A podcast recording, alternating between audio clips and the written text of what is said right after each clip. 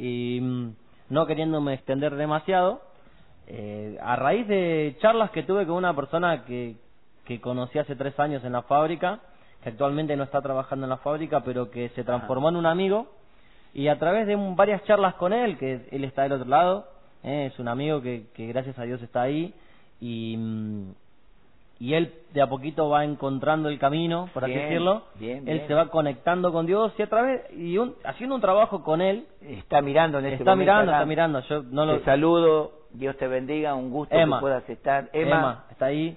Y el. Señor, y el Señor así como pasa que papá mientras nosotros estamos compartiendo o estamos enseñando, aconsejando, nosotros recibimos somos ministros. una, también. una pequeña porción y, y- y somos siempre ministrados y aconsejados, ¿no? Y mientras charlaba con él, yo me acordaba de cuando éramos chicos, aquellos tiempos, eh, que los recursos no eran... Eh, Eran ¿no? los justos. Y, y me acuerdo que era muy raro comer una golosina. Parece como, como ¿no? Como Algo algo, raro, ¿no? pero era muy raro comer una golosina en aquellos tiempos. ¿Y qué pasaba? Todos, todos sabemos que en aquellos tiempos había dos maneras de eh, tener, o sea, de curar una gripe, una tos, un, algo, al- algo bronquial, que era a través de un jarabe Claro. o de la famosa pastillita, la chiquitita, que, que nosotros nos queríamos enfermar a propósito para Ah, comerla. el mejoral ¿Eh? para niños. La aspirineta. La aspirineta. ¿Te acordás la aspirineta? La aspirineta, mejoral Yo me para niños. acuerdo, yo me acuerdo que, o sea, vos, vos te querías, yo me quería enfermar para comer la aspirineta. Y si no me enfermaba, iba a la heladera, ¿no? Y track, manoteaba la aspirineta, era riquísimo, era como un caramelo. Sí, es rica. O el jarabe, ¿no? Oh, tengo moco, mamá, porque quería el jarabe de, de cereza De ese. cereza. ¿Cómo era? Bron- bronquisedán, me acuerdo.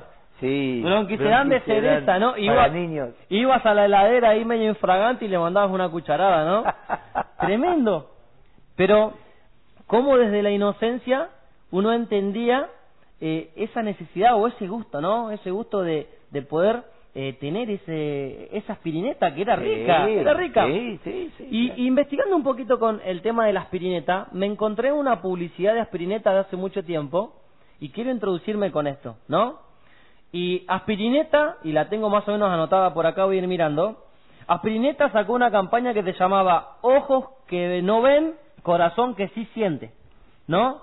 Y hablaba de sedentarismo, tabaquismo, colesterol, hipertensión, diabetes, obesidad, la enfermedad del 2 más 1. ¿Sabe cuál es la- ¿Saben cuál es la enfermedad del 2 más 1? No. Estrés.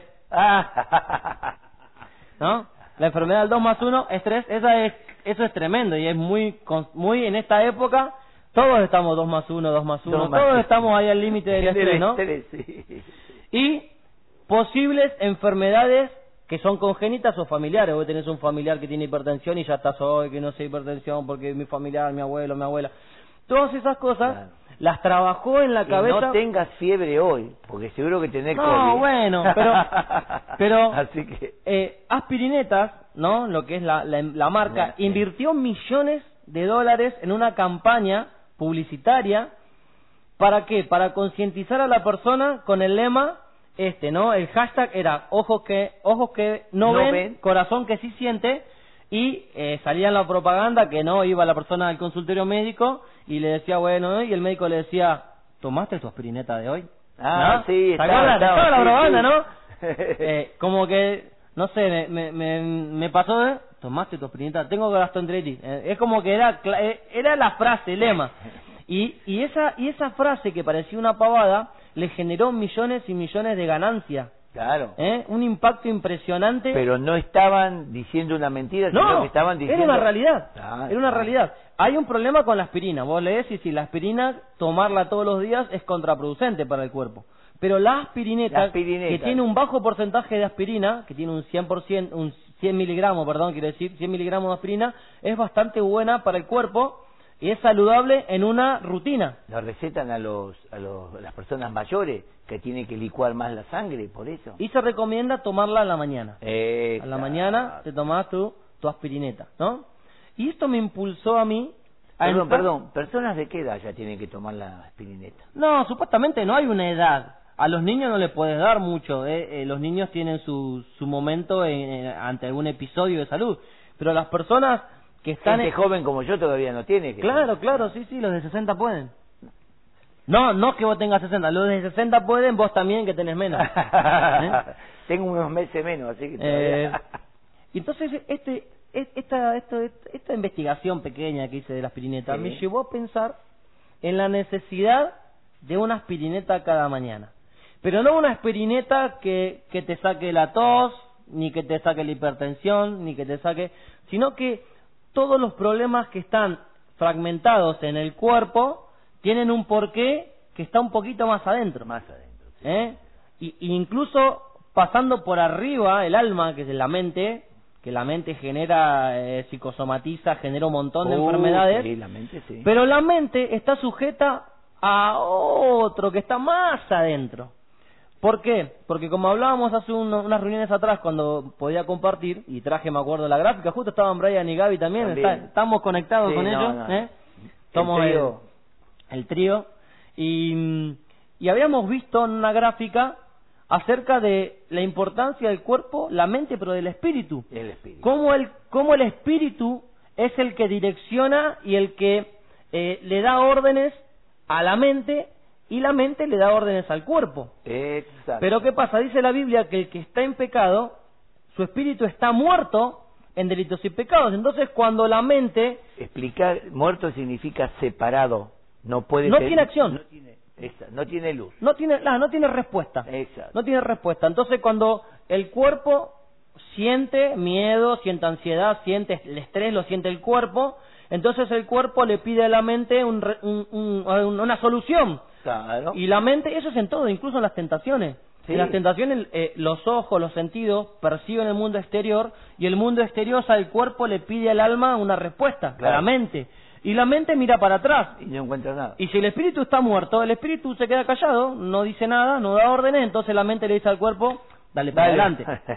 Ahora, cuando Cristo toma posición de nuestro espíritu, sí. que es de esto de lo que yo quiero hablar, ¿por qué la necesidad de, de un despertar, de, de cuidar nuestro espíritu? Porque así como el cuerpo sufre infarto, sufre eh, hipertensión, un montón de cosas, pero obviamente son, son la, la ramificación de todo eso, el fin es el infarto, eh, que el corazón diga basta, así también nuestro espíritu llega a un nivel donde nuestro espíritu dice basta y el fin de mucha gente es la muerte, pero la muerte física, ¿por qué? Cuando el espíritu ya no responde y la mente no puede responder tampoco, la orden es listo, terminemos con este calvario. O va al psicólogo, el psicólogo hasta donde puede, cuando ya no puede, porque el psicólogo no puede atravesar la mente porque va contra lo que cree, que dice, bueno, mira, vos tenés eh, este estrés, vos tenés este problema, vamos a tomar una pastillita. Otra pastillita y después termina de ahí, y que no es el resultado, es lo que el diablo quiere. El diablo quiere bloquear tu vida y te va a llevar, te va llevando, te va llevando a un punto donde te saca del juego. Totalmente, sí, sí. Es un infarto espiritual. Es un infarto. espiritual. Por eso es importante entender que es necesaria una aspirineta espiritual cada día. Y la, y la pregunta sería, ¿tomaste tu aspirineta espiritual de hoy? ¿Tuviste tu encuentro de hoy? Porque ese encuentro, y tengo una mosca acá que me Sí. está mirando la mosquita esa, o, eh, Eh, la voy a matar. Vos fíjate, eh, Efesios 2.1 nos da la clave y Él nos dio vida Juntamente con Cristo. cuando estábamos muertos, Muertos. en delitos y pecados. Quiere decir que el que practica el pecado, Pero ¿quién nos dio vida? Cristo, Cristo, Él. Él nos dio vida Ahí está la clave. cuando estábamos muertos. Exacto. Ese es el punto al que yo quiero ir hoy. Porque el pastor viene hablando de la iglesia y viene dándole con un caño a la iglesia, nos viene dando a todo con un caño. Con un caño. Sí, sí, sí. Pensé sí. que le daba con la palabra. Con la palabra, que es un Ah, caño. ¿eh? es un La caño. palabra es un caño. Es un caño. Y, entonces, cuando hablamos de iglesia, de iglesia, de iglesia, de iglesia, eh, hay un, un, un falso concepto de la iglesia que, que en realidad la iglesia está constituida por individuos, pero la iglesia no, no es un individuo. La iglesia es un conjunto de individuos. Exacto. ¿Eh? Porque viste que dicen, no, yo soy la iglesia. No, no, yo soy el templo del Espíritu Santo. Que soy iglesia cuando me conecto, cuando tengo un... en- O sea, un miembro es como esto que está unido, Claro. esta falange que está unido, ¿no? Por una coyuntura. Pero esto es cuerpo, parte del cuerpo total. El miembro es iglesia, es cuerpo, Claro. pero no solo. No solo. Es un llanero solitario, Claro, hago lo cual. que quiero, sino que está unido a un estilo de vida que viene de la Biblia. Pero lo que yo quiero decir es que uno es iglesia y viene bien el ejemplo de este esta falange. Sí. Está conectada a esta falange, eh, que está conectada a esta falange, que está conectada a este hueso, que son una serie de huesos que están en la muñeca que se conectan a un antebrazo, a un codo, a un femoral, creo que es este, no me acuerdo, sí, sí. al hombro, es, es toda una conexión cuya cabeza es Cristo. Por ende, es iglesia aquel que está conectado a Cristo. Exacto. Y Cristo cuando venga viene a buscar a su iglesia. Por eso es que todo este, todo este desencadenante, todo esto que estamos hablando, nos lleva a conectarnos con Cristo. Exacto. Y ahí, y ahí voy cuando yo hablo de la aspirina. ¿Por qué? Porque estoy viendo y estoy escuchando muchas personas que... Pero quiero eh, Sí. Poder corregir esto. La aspirina se la tenés que dar al que está enfermo, pero vivo, no al muerto. No, no. O sea, la palabra de Dios es la aspirina que trae sanidad al cuerpo. Dice, Sí. mis palabras trae sanidad al cuerpo. La persona que está fuera de Cristo está muerta. La palabra no. Tiene que, hay que orientar a la persona a que tenga un encuentro con Jesús. Pero le estamos hablando a la iglesia. Le estamos hablando a la iglesia y le estamos hablando a alguno que esté escuchando, que dice, estoy orando por mi familiar. Primero que se convierta, porque si la palabra de Dios no actúa, es porque está muerto. Y el temor mío es que en muchos que están en la congregación, como yo hablé el domingo, separé lo que es iglesia de lo que es congregación. Porque en, la- en una congregación está la iglesia de Cristo. Pero hay muchas personas que todavía están muertas porque no, no recibieron a Cristo, porque Él nos Ahí- dio vida. Ahí está. Ahí está el tema. Yo le estoy hablando a una iglesia que se está enfermando a causa de no tener una conexión, porque a eso voy. ¿Por qué la iglesia, teniendo potencial de mil, es cien? Exacto. Porque hay un problema ahí de, de, de personas que no, no llegan a alcanzar su máximo potencial porque no se conectan, o sea, no logran conectar todos los días con Cristo, que es, es el potencial que nos lleva a mil. Sí, Eso es lo sí, que yo sí. quiero hablar. ¿Por qué? Porque, es- es- a ver, el que no tiene a Cristo y está muerto, o sea, él está... Exacto. Pero a no- él la palabra no le va a hacer efecto. Pero nosotros, muchas veces, y a mí me encanta lo que habla, lo que dice Pedro, vos me vas a corregir si no creo que es Pedro porque lo habíamos hablado, eh, cuando dice algunos arrebatarlo del fuego, Judas, Judas, Judas, Judas, sí. Judas nos dice, algunos arrebátenlo del fuego, pero ¿por qué nosotros no queremos meter la mano en el fuego? Pues no estamos seguros. Porque nosotros no estamos seguros. Exacto. Entonces nosotros seguimos peleando con nuestras debilidades y no tenemos la capacidad de ver personas, y a esto voy también con el debate que se viene, que ya está ahí que se viene, sobre el aborto, el matrimonio igualitario, y un montón de Eh, cosas. La igualdad de género. La igualdad de género, ¿qué te dicen? No te metas en la vida del otro. ¿Eso sabe lo que es? No, no, no. Exacto. Me lavo las manos, no, no voy a, no importa, bueno, se va al infierno, pero yo no me voy, no me meto a molestar al otro. Hoy, por ejemplo, Jonito, hoy estábamos hablando con Ruti y, y con Mami, con la pastora, y dijeron, eh, me dieron a entender como que yo no me meta mucho en eso, en esa. Digo, ¿cómo no me voy a meter? Yo soy la sociedad. Yo soy sociedad, no soy un tipo aparte. Yo necesito entrar en la sociedad. Mis nietos están en la sociedad. Y la sociedad va a ser bombardeada, atacada por, por un pecado moral que, que, que yo tengo que pararme, levantar la, la guardia y, y no permitirlo. Yo, si yo como sociedad, como cristiano, no me meto, decía la voluntad de Dios, si yo me callo, ¿quién va a hablar? Claro. Si vos te callás, se calla la iglesia y el mundo va a tener, no va a tener ningún freno, pero la iglesia tenemos que levantarnos, la iglesia no puede apoyar una mentira, la inmoralidad, así seamos criticados, perseguidos y muertos, como dicen algunos. Lo único que falta es que el gobierno, Y bueno, pero Cristo vino a, morir por la verdad. Todos los que fueron de Cristo, los grandes mártires de la antigüedad como de ahora, ellos no les importó su vida, le importó que la verdad de Dios sea levantada. Tal cual. Entonces la realidad es esta. Eh, nosotros, lo que vos estabas diciendo, no, nosotros tenemos que actuar. Si la iglesia no actúa es porque no se siente segura. bueno, bueno, ahí voy. Esa inseguridad. Sí. ¿Por qué viene? Porque hay algo interiormente, hay una debilidad que se está manifestando y que nosotros nos relajamos o no la queremos ver, por eso dice, ojos que no ven, corazón que sí siente, me encantó ese lema, porque nosotros o no queremos ver la debilidad o no queremos ver que seguimos peleando infantilmente con un montón de cosas que ya deberían estar vencidas. O, pero todos pasamos por ese proceso, pero ¿cuánto va a durar el proceso? Llega un momento en el que tenemos que decir basta. Salir de la adolescencia, yo digo. Claro, o sea, salir de esa etapa en la que seguimos mirándonos tanto a nosotros mismos que no nos damos cuenta que es suficiente un levantarnos a la mañana y entender que lo que pasó ayer, porque yo quería profundizar en esto. La Biblia dice, en Lamentaciones, capítulo 3, 23, dice que tu, sus misericordias son nuevas cada, Cada mañana. mañana. ¿Eso qué nos quiere decir? Que lo que pasó ayer, tanto bueno como malo, si ayer adoraste y levantaste la mano, hoy ya no te sirve. Eso no es por, no es por abunda- eh, lo, lo guardo ahí tipo um, Vale. un- una caja de ahorro. Junta oración, hoy adoro ocho horas y entonces ya tengo cuatro días de que puedo relajarme. No, No, La, mis- exacto. la misericordia de Dios se renuevan cada mañana. Cada mañana. Y, y el Espíritu Santo me hablaba, no sé si es literal, pero yo te quiero compartir, pastor, lo que el Espíritu Santo me hablaba a mí, y me llevaba a la famosa parábola del Hijo Pródigo. Y, y, y el, y, el, y el Espíritu Santo me decía, mira, ahí me decía, viste con el Espíritu Santo que te habla así directamente, Johnny, esto es así. Y lo anoté acá clarito. En la parábola del Hijo Pródigo, Lucas 15, 11 y 12 es un estado donde vos estabas, eh, eh, me llevó a, a Efesios, capítulo 1, cuando dice que nosotros fuimos concebidos en Dios antes de la fundación del mundo. Así que desde que Dios nos diseñó, nos planificó antes de la fundación del mundo, hasta que tenemos 5 o 6 años de vida, que es el momento donde tomamos conciencia de pecado y ya sabemos lo que es bueno, lo que es malo y lo que hacemos, ¿no? Eh, esa es la casa del Padre, ahí estamos nosotros en un, en un ambiente de santidad. Pero a partir de los seis años empieza el versículo 13 de la parábola, donde nosotros ya tomamos decisiones. Claro. Y donde nosotros le decimos, bueno, Dios, lo que vos me diste, mis dones, mi talento, yo me lo llevo, hago lo que quiero.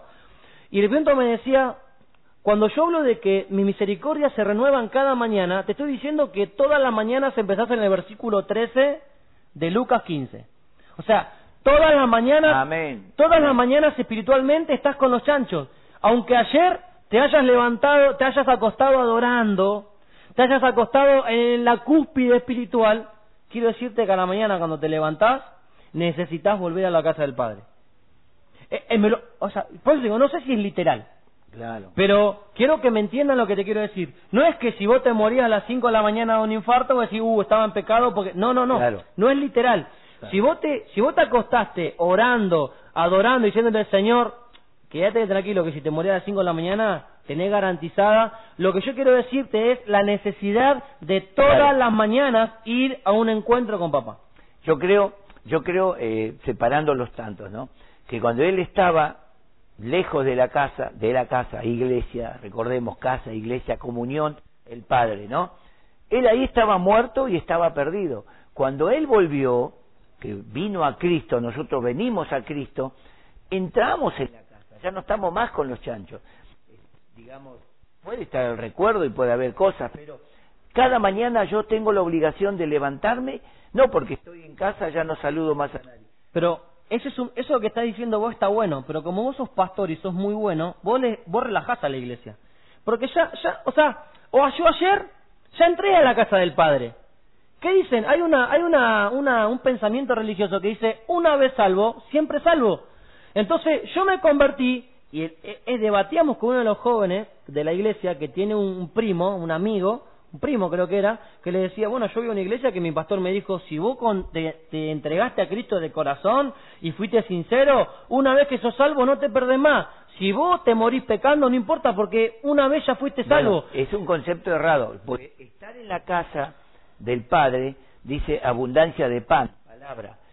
Para volver con los chanchos tenés que salir de la casa del Padre. Bueno, Por yo eso lo que... no lo- es que cada mañana no. nos levantamos entre chanchos. porque No, no, bueno, pero es ¿Quién un- me llevó el chiquero? No, no, pero es un, es un pensamiento que nos lleva, a mí particularmente yo lo vengo practicando, y cada mañana cuando me levanto, le digo, Señor, o sea, no estoy entre los chanchos. Pero- Claro, pero, no. si, pero si lo Yo estuviera... como te miro, ¿eh? No, pará, pero ¿qué pasa? Cuando vos tomás la Biblia literal, yo lo que quiero, el Espíritu Santo me dice, cuando te levantás a la mañana, necesitas venir. Claro. Ahora, ¿qué pasa? Yo tengo el reloj, no, yo ya estoy, yo ya estoy resalvo. No, yo- bueno, ahí está. Perdemos Yo Eso me, como una me to- despierto a la mañana y tengo que ir a saludar al Padre.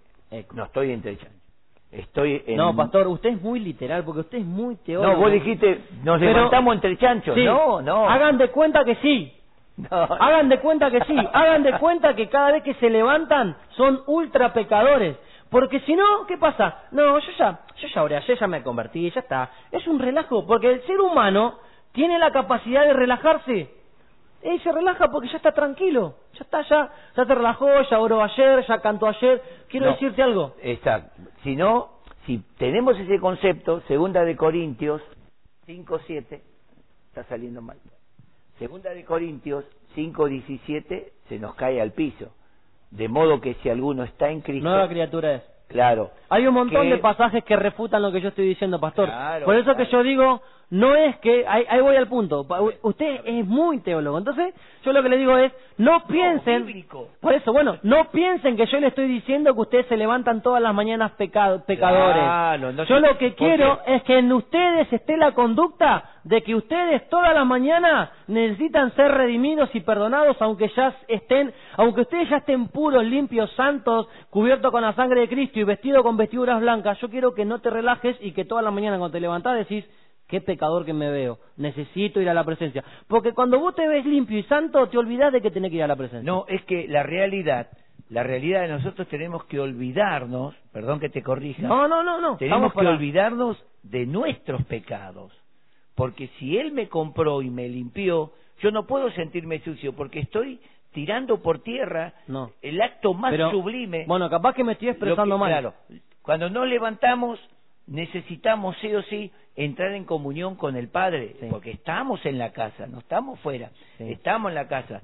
Digamos, en, en lo material, el Padre dormirá en otra pieza, nos encontramos en el comedor, oh papá, buen día, pero no venir como el hijo pródigo, porque aún más, la oración elaborada por el hijo pródigo, el Padre ni le escuchó. No, porque es una excusa. Porque la cuestión era, él volvió, mi Claro. hijo ha vuelto. Es que la oración del hijo pródigo es una oración excusatoria, como diciendo, Claro. bueno, para que por la duda que esté enojado, Sí. voy a, voy a... No, al padre no, a Dios no le importa, o sea, no le importa que, que lo que hicimos. Él nos quiere, nos quiere abrazar, nos quiere restaurar. Exacto. Pero bueno, no es literal lo que estoy diciendo, sino el hecho de decir, yo necesito a la mañana encontrarme Toda la mañana. todas las mañanas. Y a mí el Espíritu Santo me habló y me dijo, la única manera de que vos no te relajes en tu cabeza es que vos pienses todas las mañanas que necesitas ser Es que renovado. David dijo, de mañana oirás mi voz. Está. Y bueno, de mañana oirás mi voz. el rey Claro. David, el rey David dice acá eh, en Salmos 16 y en Salmos 63, ¿no? ¿Qué dice?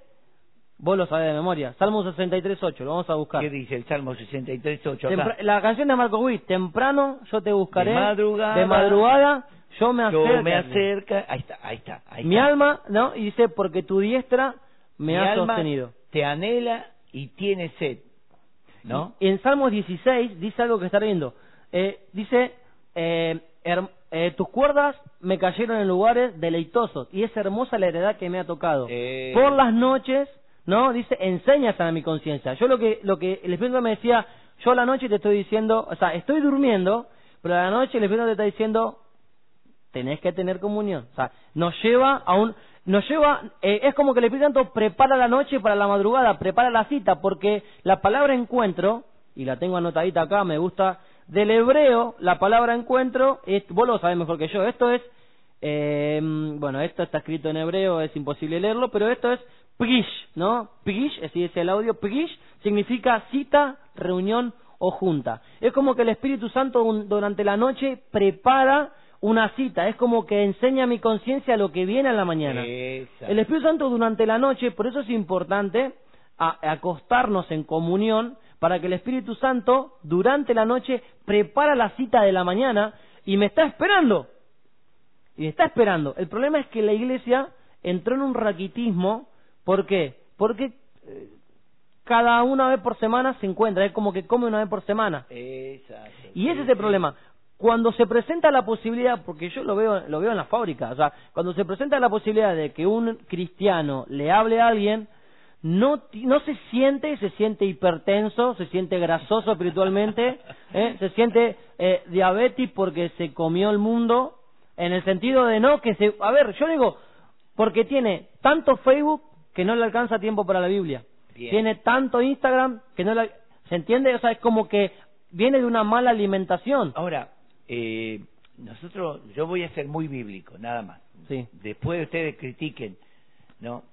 El apóstol Pablo le escribe a los Gálatas, Gálatas, capítulo 5, del verso 19, dice, porque manifiestas son las obras de la carne, y hace una lista, y termina Gálatas diciendo, 5. los que practican tales cosas Sí. No pueden heredar, no pueden ser herederos del reino. Y el adulterio, fornicación, envidia, la- Ahí está. enemistades, pleitos, Ahí está, por eso malos digo, deseos. Vos imaginate ahora en la cuarentena, No. todo el día juntos, y vos decís, bueno, pero discutimos nomás, pará, o sea, No, no. pleito y enemistades, cuando vos por un color de una camisa llegás a una pelea que no te hablas por dos horas, No, hay un problema no, ahí, no es una pavadita. Y no lo podés separar. Una, Claro. un pleito, vos, hay algo ahí interiormente, ¿entendés? Y, y eso es lo que yo digo. A veces el cristiano en su relax toma cosas que son importantes como, bueno, no pasa nada. Y la Biblia dice, no se ponga el sol sobre tu enojo, como Ahí diciendo, está. no te vayas a dormir sin solucionar tus problemas, porque todo eso te ministra la noche y cuando te levantás en la mañana, Eh, yo algo que he dicho varias veces en la iglesia, como lo he dicho, digamos, delante de la cámara, es si nosotros supiéramos que Dios juzga las intenciones del corazón, no lo que yo hablo y lo que yo hago, sino con qué intención, porque a veces puedo hacer cosas buenas con malas intenciones, y a veces me puede salir algo mal y yo tuve buenas intenciones. Sí. Ahora, yo tengo que ir y presentarme delante de Dios y decir, Señor, te pido perdón porque tuve malas intenciones. Porque una intención, como dije el domingo, creo que lo dije, y él discierne las intenciones del corazón. es un intento fallido. Ah, yo a este cuando venga le había metido un trompazo. Ah, no, esta, este. Y el tipo vino y de alguna forma no pude hacerlo, pero me quedé. Bueno, está bien, ya está. Pero es un pecado. Claro. Jesús dijo, el que mira a una mujer para codiciarla, ya adulteró. Sí. Falta Sí, el hecho. o sea, el nivel de, o sea, Dios eleva la vara de la santidad a un Eh, nivel Es que estamos exigidos, como dice Pedro, primera de Pedro 1.14, sed santos como aquel que os llamó. O sea, eh, como, no, no, santo, separado de toda especie de mal. Entonces, eh, esto es malo, no, pero por esas intenciones, yo tengo que ir a la presencia de Dios, como dice el salmista David, lávame con hisopo y seré limpio. Y qué tremendo, o sea, leyendo Gálatas podemos pensar que toda esa listita que son las obras de la carne, que nos separan, nos sacan de la casa del Padre, o sea, nosotros podemos, ahí es cuando yo digo, que a veces nosotros nos relajamos a tal punto que hay cosas que son muy delicadas que las, toma- las tomamos como sí, así nomás. Porque yo me acosté ayer repeleado, discutiendo y enojado y, y pensando pavada, o me enojé con mi, en mi laburo, o me enojé en el colectivo, bueno, no se puede tomar el colectivo, o me enojé en el remedio, no sé. Somos muy propensos a enojarnos, a fastidiarnos, a estar mal, eh, a, a un montón de cosas. Nuestros pensamientos van a mil. Y a veces nosotros nos relajamos, y por eso es que quizás sonó fuerte, sonó mal, pero el Espíritu Santo me hablaba de esta conducta. No es que yo estoy en pecado, pero qué, qué interesante es levantarme a la mañana y decir, Sí. tengo que ir a buscar a Dios como si yo fuera el peor de los pecadores. Ahí, eso es lo que yo quería hacer entender. Sí. No es que yo me siento un re pecador y, y miro para atrás a acordarme, no, porque la misericordia de Dios se renovó para olvidarse todo lo que está atrás y extenderse a lo que está ahí adelante. me gusta más, ahí, ahí, ahí está más. Eso es lo que yo quería entender. Sí, yo tengo que levantarme a la mañana y buscar a Dios como si yo fuera el peor de los pecadores, no porque lo sea, sino porque necesito verme así para encontrarme con Dios. Exacto, sí. Porque sí, si yo no reconozco mi enfermedad, nunca voy a buscar la solución. Si yo no me reconozco hipertenso, nunca voy a tomar la aspirineta. Si yo no me reconozco diabético y el médico me dice, está re diabético, nah, vos estás, vos estás loco, pero mirá los estudios, nah, vos estás re loco. Una cosa es la fe y otra cosa es la ignorancia. No, no, no, por ¿Entendés? supuesto. La fe es la que dice, sí, soy diabético, pero el Señor va a hacer el milagro. Otro que dice, no, diabético, sigue comiendo azúcar y un día revienta como un sapo. Pero corregir esto nada más. El cristiano que se levanta todos los días pensando que es un pecador, tiene una crisis. Sí, Es decir, Sí. su alma no está siendo ministrada por el Espíritu, porque no es el Espíritu el que nos lleva a, a- a la, al, al la pecado. palabra, en la palabra cómo es una Porque simbología. estuvimos hablando de Por algo. eso, Mundo, alma espíritu. Sí. El hombre pecador ni le pregunta al espíritu porque ese espíritu está muerto, ni Claro. siente, pero el, el hombre natural que se convirtió a Cristo sabe que hay alguien, entonces el espíritu nos ministra in- constantemente, nos ministra El espíritu le ordena al alma, le Exacto. ordena a la mente. Sí. ministra. Después yo tomo la voluntad, obedezco al espíritu o obedezco a lo que Claro, recibo de afuera. tal cual. Por eso el apóstol Pablo dice, en Romanos 5 dice, eh, vamos, 8, perdón, los que, vamos a ver si obedecemos a la carne o al espíritu. Los dos están en, en conflicto. Y yo estoy en el medio tomando decisiones. ¿A quién obedezco? ¿Al espíritu o a la carne? La decisión que yo tome, Me, me gusta esto porque se está generando un ambiente de sobremesa, porque así Sí, es- esto bueno, pasa, muy bueno. esto pasa con los temas que nos planteamos en la mesa a veces, ¿no? Y se charla. Y, y bueno, yo quería hablando de lo que es un encuentro, yo quiero traje tres, pero no sé cómo estamos de tiempo. Ah, estamos, estamos con el tiempo. sí, yo traje, empezamos. yo traje tres encuentros de tres personas diferentes con Jesús. Ah, Traje dos encuentros, ¿no? Y un, y un encuentro que no iba a ser, pero que Jesús lo, lo, lo interceptó, ¿no? A ver, a ver. Y voy a leer bastante, voy a, voy a, voy a leer un montón para que el pastor se ponga muy contento. Bien, la vamos, cuanta más palabras. Voy el a, pastor se ponga contento. voy a leer Mateo capítulo 14, capítulo, versículo 22 al 33, esa es, es una historia súper conocida, pero quiero, quiero hablar de la, el, la, el proceso de la noche a la madrugada, ¿no? Eh, ¿Por qué es necesaria la noche y por qué es necesaria la madrugada? Entendiendo también que Jesús murió al atardecer, se oscureció y resucitó a la madrugada, al amanecer. es importante, es muy importante y la Biblia hace un énfasis muy importante entre eh, el día, el amanecer y la noche.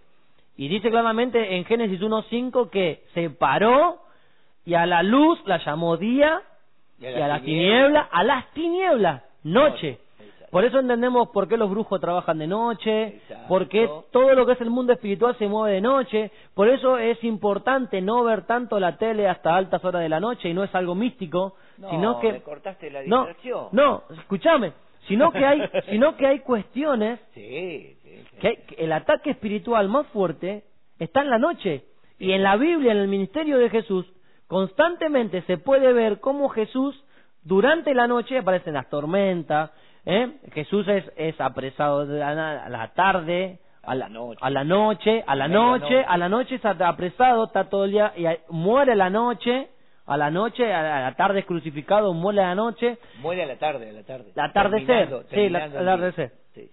Entonces, es como que la Biblia nos expresa varias cuestiones sobre la noche. Sí. Es más, hoy hablábamos antes de, de salir, cuando Jesús habla de aquellos que están en oscuridad.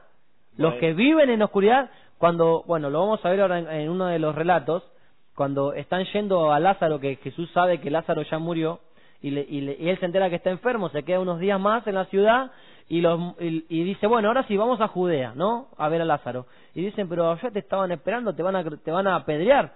Y él dice, tranquilo, o sea, los que están en la noche tropiezan, pero los que están en, los que tienen al que tienen la luz, van para adelante, o sea, van, van bien. Eh, Y él claro. hablaba de los fariseos que teniendo la palabra, vivían en oscuridad. Oscuridad.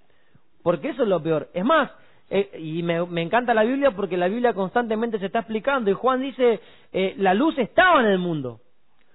Estaba hablando de Jesús. el mundo fue hecha y estaba en el mundo, pero el mundo no le conoció. Y aparte está hablando de, cuando habla de, de la luz, también está hablando de que los fariseos tenían la palabra Total. y no la Sí. podían discernir. O sea, los fariseos tenían la palabra, pero era tal el nivel de religiosidad que no entendían la palabra y que no entendían el tiempo que estaban viviendo. Cuando vos lees Oseas 4.6, dice, mi pueblo fue destruido, pereció, porque le faltó conocimiento. Por cuanto desechaste el conocimiento, yo te he hecho del sacerdocio. Está Sí. diciendo algo muy... O sea, la persona, el cristiano, que desecha la palabra, que no tiene ganas de leerla, nada, se está apartando de un estado de vida de autoridad espiritual. No está No. muerto espiritualmente, pero se está debilitando, se está enfermando. La palabra conocimiento es la información aplicada. Porque la Biblia es sabiduría, pero para mí es información. Se transforma en conocimiento cuando yo aplico la información. Sabiduría. Se transforma en sabiduría cuando vos lo aplicás. ¿Eso es conocimiento o es sabiduría? No, no. Conocimiento es, digamos, tomar y yo leo, leo, eso es conocimiento. Entendimiento es entender lo que estoy leyendo para qué, para después aplicarlo. Hay gente que lee la Biblia y no la entiende, por eso no la aplica. O sea, se queda en la mitad. No hay sabiduría, porque la palabra sabiduría significa desarrollar algo, lo que entiendo de lo que leo. Es como en el trabajo. En el trabajo te dan un plano, lo lees, tomás entendimiento, agarrás la pieza y ahí desarrollás la sabiduría cuando la pieza comienza a ser La sabiduría es la pieza hecha. exacto, la pieza en proceso. En proceso. Bueno, vamos a leer, vamos a leer. el versículo 22. Eh, no sé si le está gustando ahí. ¿Le está gustando el debate? ¿Le gusta el debate? A ver qué dicen los hermanos ahí, manden mensajito, digan sí, no, eh, córtenla, no sé. No se peleen. Dice, enseguida Jesús hizo a sus discípulos entrar en la barca e ir adelante de él a la otra ribera, entre tanto que él despedía a la multitud. Despedida la multitud, subió al monte a orar aparte, y cuando llegó la noche, estaba allí solo. Y ya la barca estaba en medio del mar, azotada por las olas porque el viento era contrario. Mas a la cuarta vigilia de la noche, esto sería... Dos de la mañana. Dos de la mañana. Dos de la mañana. Mas a la cuarta vigilia de la noche Jesús vino a ellos andando sobre el mar. Y los discípulos viéndole andar sobre el mar se turbaron diciendo, un fantasma. Un fantasma. Y dieron voces de miedo. Pero enseguida Jesús les habló diciendo, tened ánimo, yo soy, no, temáis. Entonces le respondió Pedro y dijo, Señor, si eres tú, manda que yo vaya a ti sobre las aguas. Y él dijo, ven.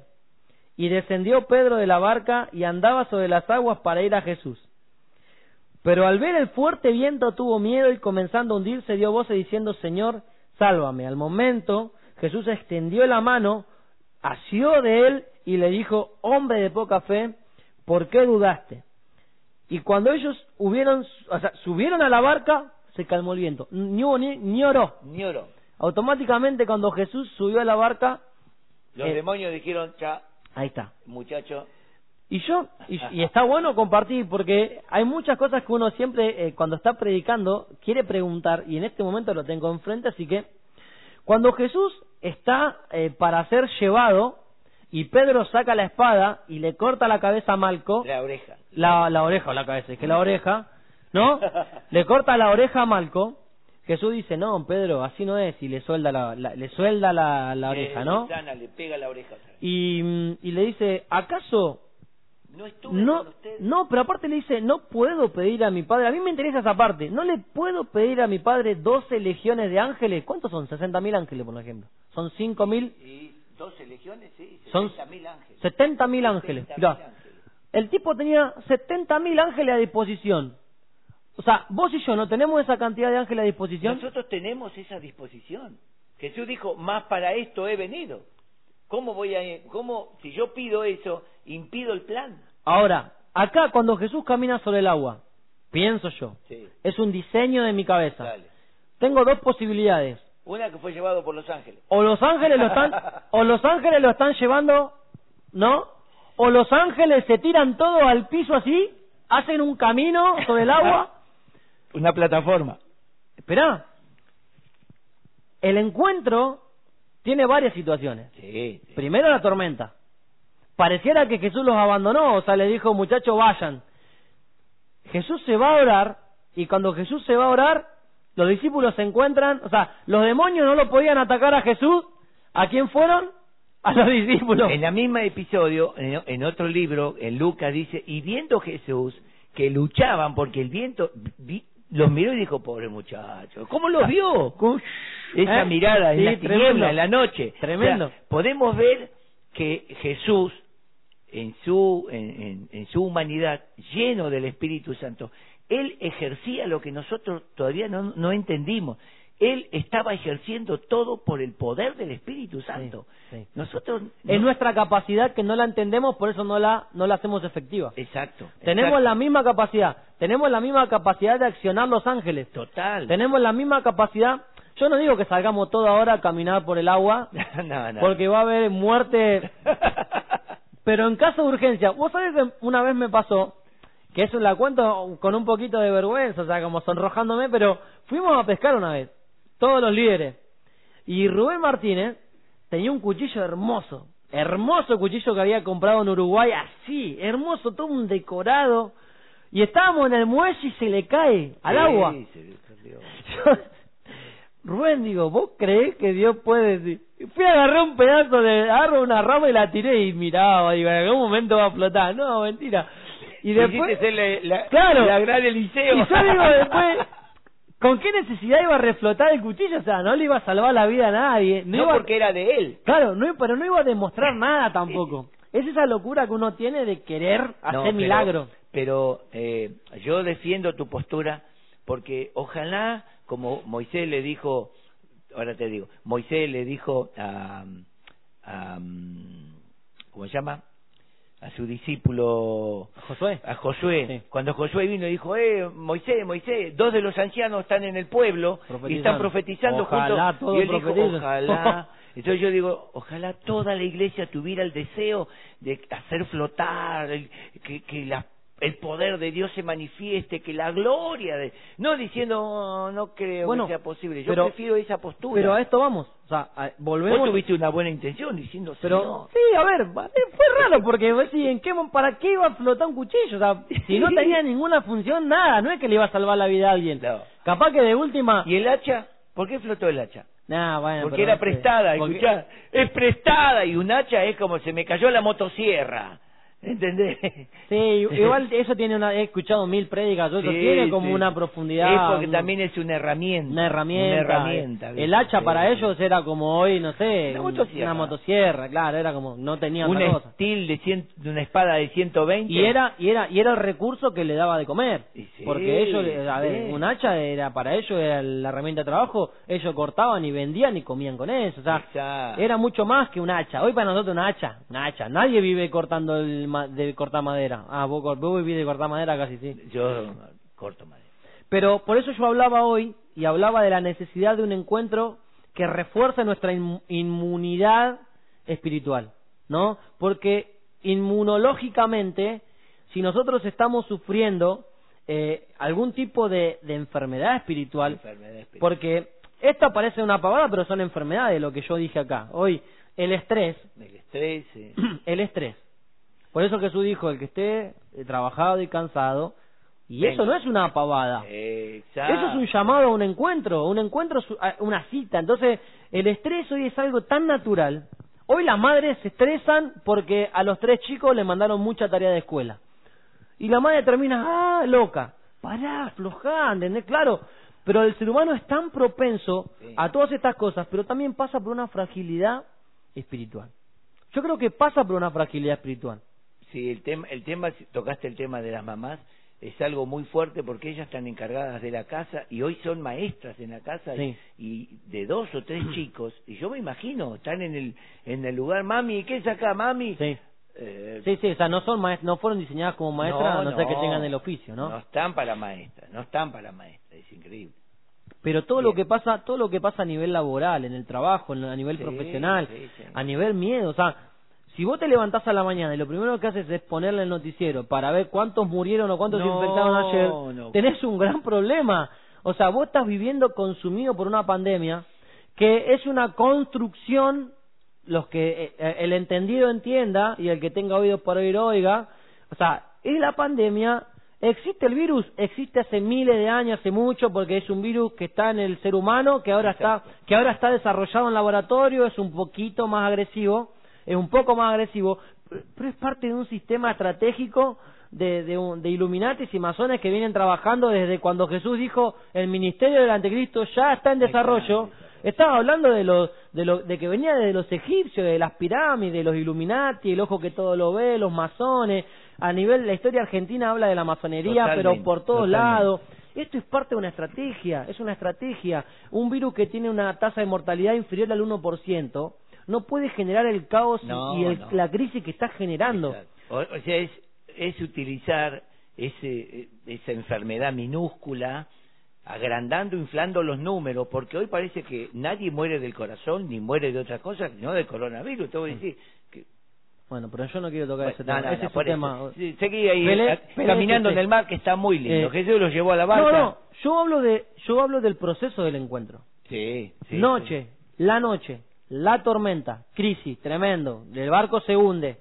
Jesús aparece. No hay primero, identidad. Primero, claro, primero mostrando un poder sobrenatural, tremendo. La manifestación del Espíritu Santo y, y yo creo que angelical también. Exacto. Él viene mostrándonos a la mañana, nos levantamos, o a la noche, tenemos una noche mala. Estamos ahí en, en la- en- ante la presencia de, de Jesús que viene a un encuentro, viene con su poder sobrenatural, porque hay gente que no puede dormir por el- la crisis, que no puede dormir también por problemas económicos, porque no llega a fin de mes, porque no tiene para comer el otro- al día Exacto. siguiente, y todos, y hay gente que tiene, Y la está remando, ¿eh? y hay gente que tiene y, y también se hace problema porque no puede ganar un poco más. no. Entonces, Porque tiene miedo de perder lo que lo tiene. poco que tiene o lo que tiene. Lo mucho que tiene. Entonces, que se le caiga eh, el número. La necesidad de un encuentro Sí. para una expresión sobrenatural. Lo que hace Jesús en un encuentro es mostrarnos el potencial que nosotros tenemos. Jesús te dice, vos tenés este potencial. Y, y a Pedro se lo dijo, hombre de poca fe, vos tenés el mismo potencial, ¿lo, lo hiciste o no lo hiciste? ¿Caminaste un par de pasos? Sí. ¿Y por qué dudaste? ¿Por qué dudaste? Si te estoy mostrando, o sea, te estoy mostrando la capacidad que tenés, te estoy mostrando que vos y yo somos iguales. O sea, Jesús nos dice, vos y yo somos iguales. Somos hijos del mismo Dios. Somos her- coherederos. Nosotros somos coherederos de lo mismo. El mismo don, la misma gracia, la misma fe, todo. Es ¿Por qué dudaste? Tremendo. Es el encuentro. Nosotros, la noche es tremenda para el, para el ser humano en general. Total. Pero mucho sí. más para los hijos de Dios que todos los días se desafían a tener una comunión con Dios. Porque el diablo viene tremenda noche, viene con tormenta, con fracaso, que tu casa se hunde, que tu trabajo se hunde, que amenaza por todos lados. Ya se empieza a escuchar en la fábrica, no, que a fin de año echan a 20, echan a 30, echan a 50, que se viene una rebaja. una- Y, vos- yo- y si vos te dejás llevar por todo eso, empezás a entrar en un montón de estrés y empezás a, entrar en un montón de cosas que, que si tu espíritu no está fuerte y si no tenés una comunión con Dios real o algo continuo de cada mañana, Sí, chao. total. Tu sí, espíritu sí. realmente se raquitiza, se enferma y se puede morir. ¿Y eh, en qué sentido se puede morir? Podemos ofender al Espíritu Santo cuando tomamos en poco el poder que Él, que él nos da, porque en realidad lo que nosotros hacemos cuando dudamos es decirle al Espíritu Santo, mirá, todo bien, todo bien con que vos sos enviado de Jesús, todo bien con que vos, todo bien, pero yo no, yo tengo este problema. Eh, no sé, no sé vos, pero yo tengo este problema. Yo me lo imagino así. Un cristiano que ante un problema o ante un desafío se viene abajo, empieza a dudar como Pedro, es como que le dice al Espíritu Santo, bueno, Espíritu Santo, todo bien con tu poder, pero mirá este problema. No, ahí está. Vos sos poderoso, pero mirá este problema. Y yo creo que ahí es cuando el Espíritu Santo comienza a decir, bueno, manejalo, manejalo, y manejalo y manejalo. Y si nosotros que seguimos con esa intención de manejar las cosas a nuestro modo, el Espíritu Santo en un momento... No, no, es que fracasamos nosotros, fracasamos. Sí, sí, sí. Y bueno, una, una más voy a compartir. Uno más, Uno más, uno más, porque si el no... de se va Juan ya lo tiraste. ¿Cuál es el Eh, otro? el de Juan, sí. Eh, voy a hablar de la viuda de Naín.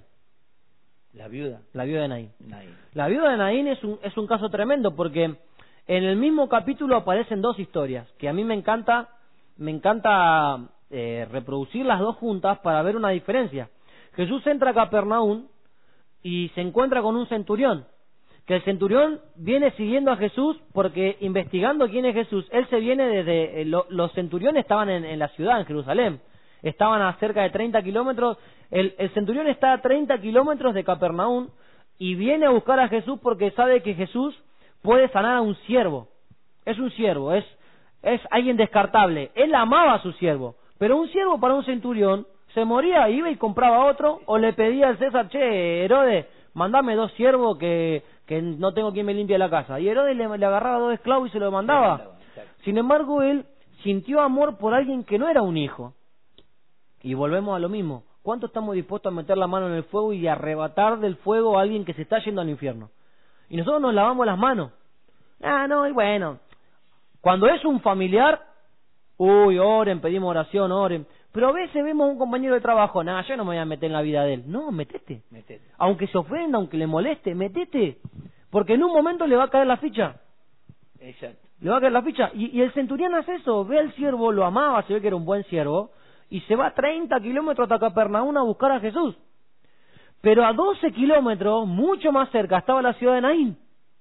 Estaba la viuda velando a su hijo. En el mismo momento en el que Jesús está recibiendo al centurión, que viene de 30, cerca de 38 kilómetros, son según el mapa, son 38 kilómetros Jerusalén, 12 kilómetros Naín.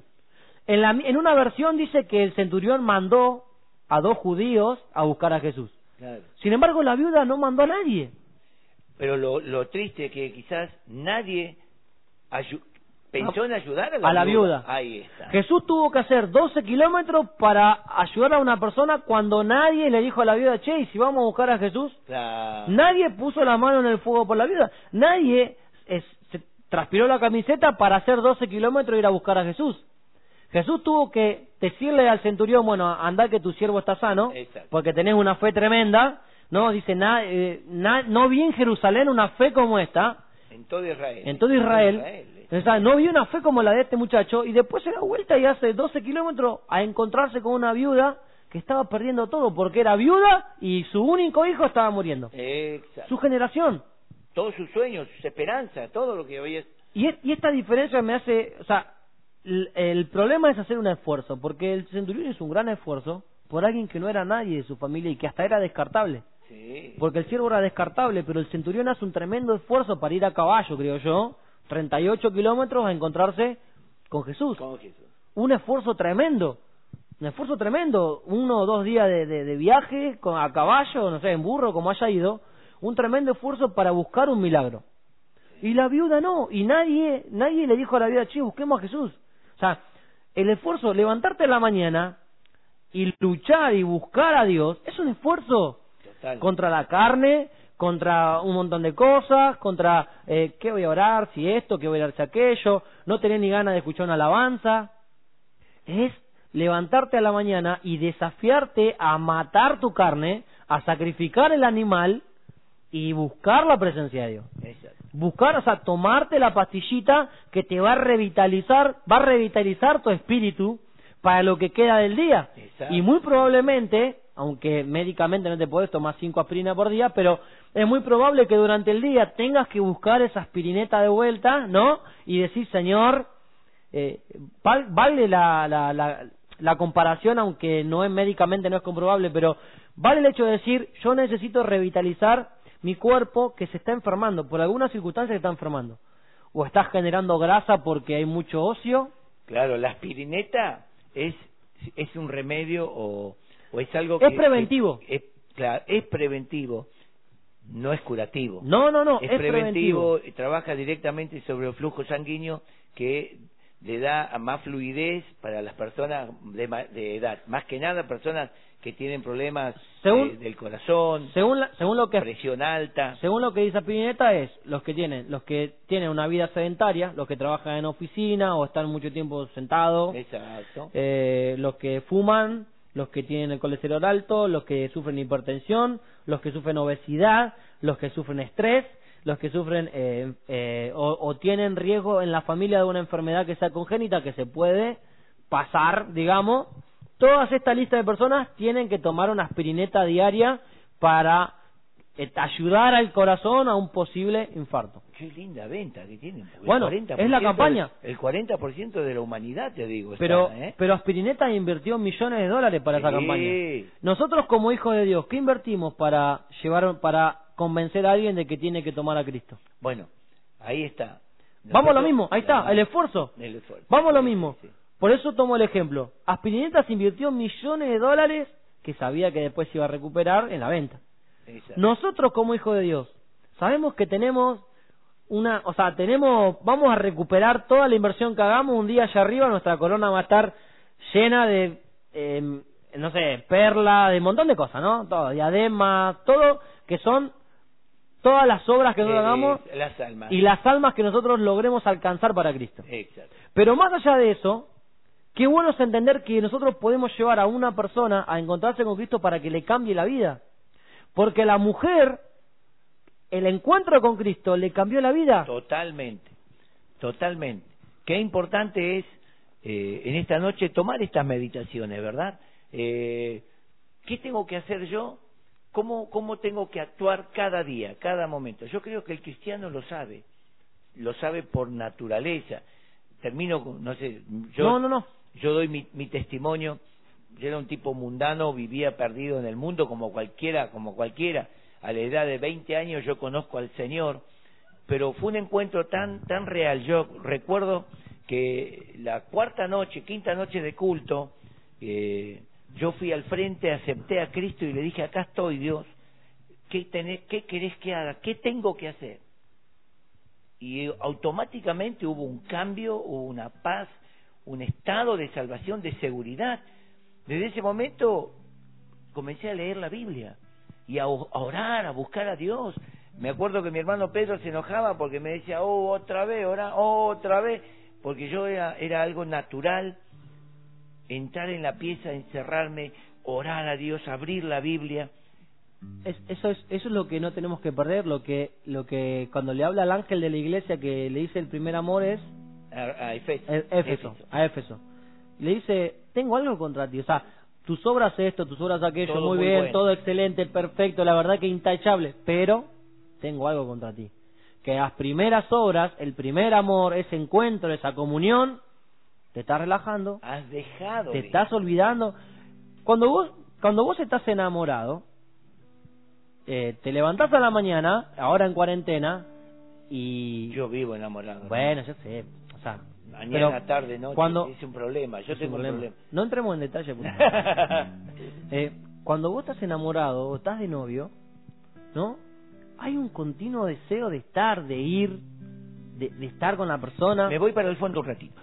Ah, porque están... ah. No, pero cuando habla del primer amor, es eso. Pasan los matrimonios, que, que siempre se hace la broma en las reuniones de matrimonio, pero es verdad. Diez años de casado y ya, oh, eh, la Ah, gorda, ah. el vete, el gordo. Pará, o sea, porque el ser humano es tendiente a un acostumbrismo, a, a una rutina. y a minimizar o, o despreciar. A lo- relajarse. lo- claro, claro. Por eso que yo cuando hoy hablábamos de esa controversial paradoja, el hecho de que importante pensarnos todos los días con la absoluta necesidad de Dios. Total. Total, yo me levanto hoy, uy, tengo miedo de que si me muero me voy al infierno. Eh, ¿qué sos No, pecador? no. Bueno, bueno, está, el pastor se asusta. No digo que te vayas al infierno, pero el hecho de tener esa conducta de decir, yo estoy re bien, pero igual necesito ir a hablar con papá. Hay un pasaje que si no te lo quiero tirar porque Tíralo, te mata. ¿no? tíralo, tíralo, tíralo, En primera de Juan, tíralo, tíralo. capítulo 3, dice, el perfecto amor, verso 14. Echa dice, fuera echa fuera el temor. temor. Sí. De modo que el que teme no ha sido perfeccionado en el, El amor. amor. Y esta es la confianza que tenemos en Él para que tengamos confianza en el día del juicio. Porque así como Él es, así somos nosotros en este mundo. O sea, el que dice, no, yo no soy como Cristo. Y hermano, No, no, no, no. estás no. perdiendo los capítulos. No, no, por eso. ¿Viste? O sea, la realidad es que la dependencia de Dios Es absoluta. es total, todo el tiempo. Pero como el ser humano tiende a relajarse y a olvidarse, Bueno, entonces hay que pegarle un tirón de oreja a la iglesia ahí viene. y a decirle, iglesia, vos no tenés que de- de- despedirte de Dios. Bueno, Dios, hasta mañana. No, Claro, Dios, caminemos en juntos. comunión. Es una canción que yo cantaba cuando estaba en el mundo, una canción que muchos la deben recordar. Dios, esta noche cenaremos juntos, habrá buen vino y estará en la mesa lo más querido de mi vida entera, Él. Y algún recuerdo Pero eso en el mundo, que golpeó a cuando no estabas en Cristo, Cuando estaba en el mundo, en el conjunto cantaba, bueno, cantábamos de y todo. ya existían los instrumentos en ese momento. Sí, sí, sí, sí, Ah. Hace un hace un tiempo atrás. No, pero eh, esa canción a mí me impactó. Era un, un hombre, un secular, no era un cristiano. Y él habló diciendo un buen católico era. Y él dijo, qué importante es saber que en cualquier noche podemos encontrarnos con Dios, porque partimos de esta tierra. Entonces él canta una oración, una canción diciendo, Dios, esta noche cenaremos juntos. Qué lindo es tener esa confianza, esa esperanza, ¿no? Si algo me pasa, mi vida está guardada en Dios, mi vida está guardada en Sí, Dios. amén, amén. Qué bueno. Tenemos la seguridad de que pase lo que nos pase, Pero- si estamos en Cristo, tenemos vida eterna. Pero seguir buscando. Pero todo. no nos relajemos No, y hagamos de cada mañana una, una sana rutina, una sana búsqueda, levantarnos a la mañana, poner una oración, abrir la palabra y buscar a Dios. No sean 15, 20 minutos antes de salir a trabajar o el que no, o el que está en la casa mucho más, tiene más tiempo, más comodidad. Sí, sí. Termino, termino yo, yo y te dejo a vos con la oración. Los médicos dicen para llevar una buena dieta, que el organismo dice, todas las mañanas cuando uno se levanta, lo primero que tiene que hacer es tomar un vaso de agua, porque eso es como que nutre el cuerpo y cada hora, hora y media, el hombre tendría que tomar un vaso de agua. La oración es lo mismo, el agua está en la canilla, la oración, levantarte y, tomar esos sorbos de, de oración que nutren el alma, nutren el espíritu. Nosotros somos tan tan relajados que decimos, oh, tengo que ir hasta la cocina, cargar el vaso, pero está ayudando a tu organismo. Por eso es que la Biblia dice, los que están trabajados y cargados, vengan. Los que están ansiosos, los que tengan ansiedad, vengan, dejen su ansiedad.